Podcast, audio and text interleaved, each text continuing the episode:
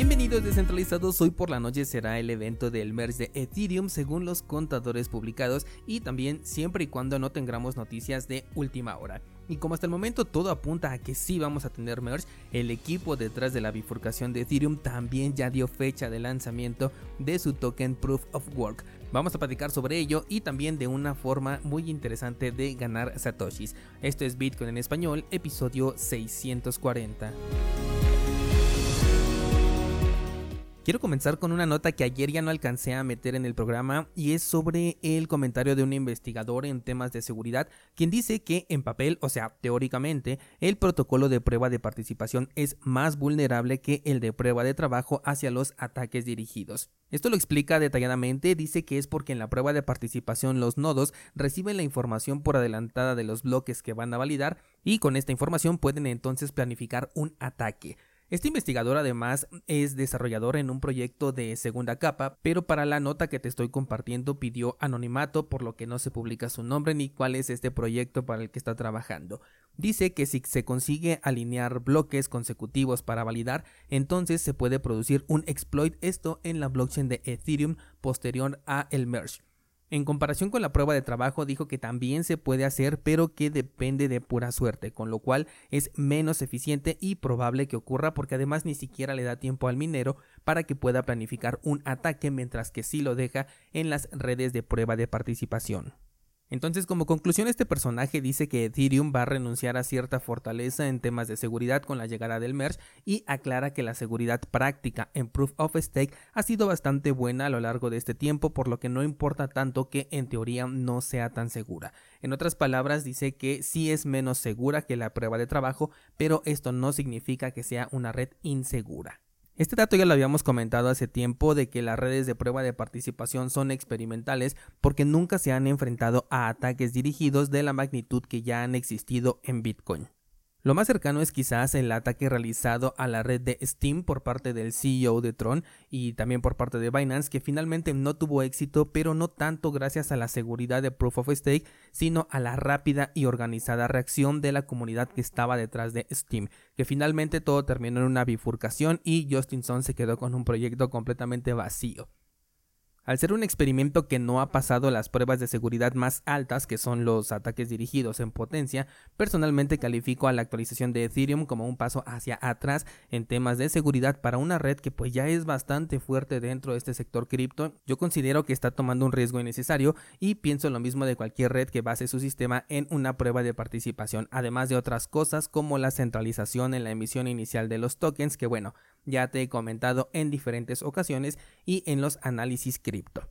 Bien, dicho esto, les he puesto el contador regresivo en una historia de Instagram para lo que es el merge y de cualquier forma te voy a dejar un enlace en las notas del programa por si quieres ver este contador en una de las páginas oficiales. Según lo que veo va a ocurrir el día de hoy cerca de las 11 de la noche hora de México para que puedas hacer la conversión si es que tú lo quieres monitorear desde el país en el que te encuentres. Pasando a la otra cara de la moneda, el tercer Ethereum, es decir, la bifurcación que hasta el momento era especulativa, ya tiene una fecha de salida según el equipo que está detrás de este movimiento. Recordemos que es una versión que se va a quedar con la prueba de trabajo como mecanismo de consenso, eliminando la bomba de dificultad y siendo la opción más sencilla para que todo el ecosistema que ya existe hoy en día en Ethereum lo pueda adoptar y pueda quedarse allí porque pues prácticamente no tendría que hacer grandes cambios.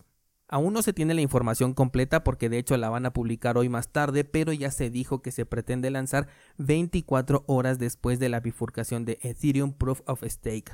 Más específicamente 2048 bloques vacíos más tarde, con lo cual pretenden evitar la duplicación de bloques en ambas cadenas y de esta manera no afectar a ninguna de las dos. En los bloques vacíos únicamente van a agregar el identificador único para que se pueda diferenciar entre las blockchains y en el bloque 2049 después del bloque de origen al merge va a ser este el bloque número 1, el bloque génesis para Ethereum Proof of Work que ya va a poder contener una transacción. Dice este comunicado que la hora exacta será publicada una hora antes del lanzamiento, acompañado de un temporizador de cuenta regresiva y todo lo demás va a ser publicado cuando termine este conteo. Cuando digo todo lo demás me refiero al código final, los binarios, archivos de configuración, información de los nodos, eh, los RPC, los exploradores, etc. Así que en papel tenemos bifurcación confirmada, aún nada oficial, sobre todo porque en las siguientes horas todavía pueden haber algunos cambios de último momento, tanto con el merge como también cambios de último momento por parte del equipo detrás de la bifurcación, pero se espera que ocurran en las fechas que nos están mencionando. Algo que personalmente me queda en el aire es, bueno, ¿quién va a correr los nodos de una red como la prueba de trabajo de Ethereum? Me queda muy claro que si el merge llegara a fallar, lo cual es una posibilidad cuando hablamos de actualizaciones de este tamaño, la red de Proof of Work sería pues como la salida de emergencia más cercana, pero en caso de que no falle y sea todo un éxito en temas de implementación, lo cual también es una posibilidad, ¿quién se quedaría apoyando a la red de prueba de trabajo, corriendo nodos que cuesta mucho trabajo mantener y que requieren inversión en equipos en la nube. Los primeros en correr nodos van a ser por supuesto aquellos que están detrás del proyecto y por otro lado Justin Song, quien desde un principio dijo que iba a apoyar a la bifurcación, con lo cual la centralización con la que arranca este proyecto, esta bifurcación no es muy saludable que digamos. O sea, no pueden hacer de manera descentralizada, no es que esté esperando esto porque como les platiqué el día lunes, no es un estado binario, sino una barra de progreso. Pero el hecho de que Justin Sol vuelva a aparecer en este tema le quita bastante seriedad al asunto.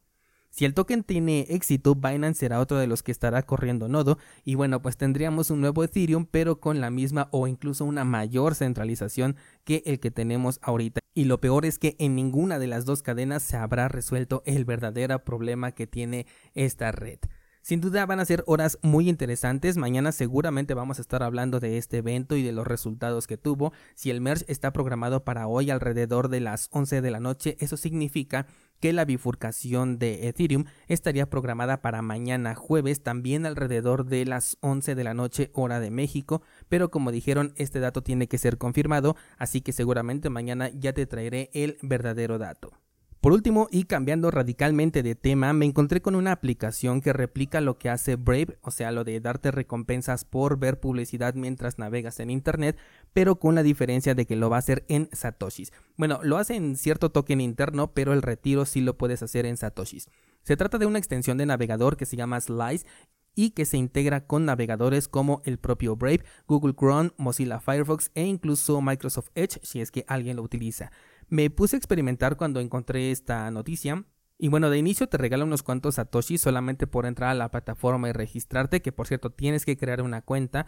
Hasta este momento no me han pedido nada de datos tipo Know Your Customer, por lo que voy a estarlo probando, pero si para retirar me piden mis datos, pues voy a tener que regalarles los satoshis ganados porque pues no pienso hacerlo. Solamente me pidieron un correo electrónico para lo cual utilicé un correo oculto, así que no hay riesgo de fuga de datos por este lado y de inmediato me aparecieron un par de anuncios en una página de Twitch que tenía abierta en ese preciso momento. Cerré los anuncios con el icono que tenía en la parte superior derecha y de inmediato se acreditaron mis tokens en esta extensión, es decir, ni siquiera le tuve que dar un clic al, al anuncio para verlo ya en su página oficial. Los retiros los puedes hacer con PayPal, pero también con Lightning Network, que es lo que pienso hacer en caso de juntar una cantidad decente y que me permitan hacerlo sin entregar ningún dato de por medio. Me parece una opción interesante, sobre todo porque paga en satoshis y eso es mucho mejor que recibir pagos en BAT. No esperes por supuesto hacerte rico, pero los satoshis siempre son bienvenidos. Te voy a dejar el enlace en las notas de este programa por si quieres descargar la extensión.